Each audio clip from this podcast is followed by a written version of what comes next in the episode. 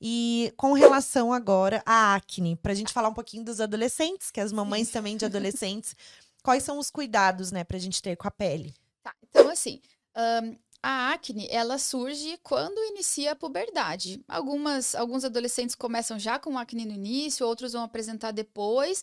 Tem adolescente que nunca tem, tem outros que têm quadros mais graves. Isso é muito variável.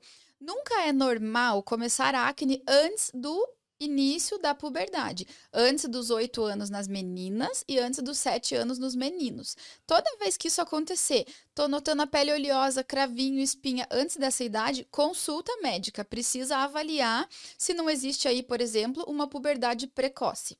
Ou tá? ingestão de hormônio. Também né? poderia causar, claro. Sabe que tem um suco, eu não vou falar a marca, mas que teve uma mãe que relatou isso para mim. Fernanda, minha filha tomou esse suco que tem um hormônio ali dentro e tomava, assim, suquinho de caixinha, Sim. mas eu não vou falar a marca, né? Mas aí ela hum, identificou que tinha um hormônio e tava fazendo crescer até peitinho nela. Uhum, Gente, fiquei chocada.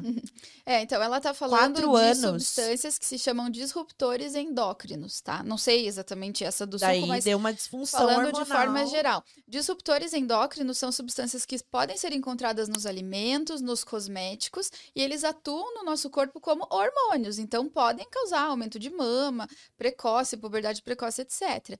Então, realmente, isso é algo que a gente por isso também a importância de se preocupar com os cosméticos. E a gente a já, já trouxe a Nutri aqui falando disso. Sim. Para olhar a embalagem, suco de uva de caixinha integral é uva. No, uhum. Ela já falou e deixou bem claro aqui. Não é o composto, não sei o que, não sei o que, não sei o que. Entendeu? E tem, Sim. gente, porque eu dou para minha filha e eu sei, né? De vez em quando.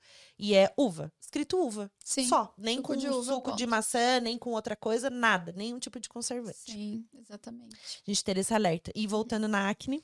Tá. Então, assim, basicamente, primeira coisa é isso: ver se tá adequado com a idade.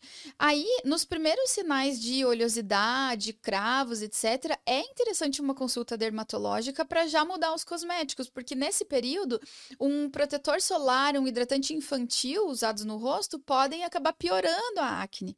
Então, precisa fazer toda essa adequação. E daí, se vai precisar tratar a acne ou não, depende do caso. Uh, quanto mais precoce a gente trata, melhor é o resultado, menor a chance de fazer um quadro muito grave e a gente vai adaptando isso ao longo do tempo. Mas é um casamento comigo.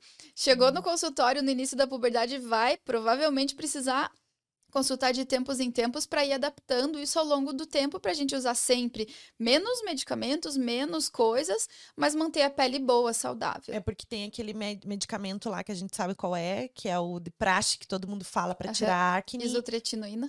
É, não, eu acho que é o Rocutan, não é? É, o Rocutan é, o nome é, comercial, é, né? A isotretinoína. E aí a gente não, né? Sim, alguns casos a Imagina gente precisa quanto, né? fazer né? nos adolescentes a isotretinoína, mas né, não é a maioria, são casos mais intensos, mais graves. E no bebê, por que que causa acne? O bebê, até os dois anos, a acne neonatal pode acontecer também por questões hormonais. É, não é algo preocupante, ela é benigna e ela melhora sozinha, porém, se está causando espinhas, inflamação intensa, é necessário uma consulta para fazer algum tratamento ali para evitar cicatrizes. Tem bebês que fazem acne mais intensa e fazem cicatrizes que permanecem. Sim. Então também é importante atentar para isso. Já a acne infantil, entre dois anos e entre 7 e 8, que é o início da puberdade, praticamente nunca é normal. Não é algo para, ah, vou, vou tratar, vou passar um sabonetinho. Não. Consulta médica precisa avaliar toda a questão hormonal e de puberdade daquela criança. Música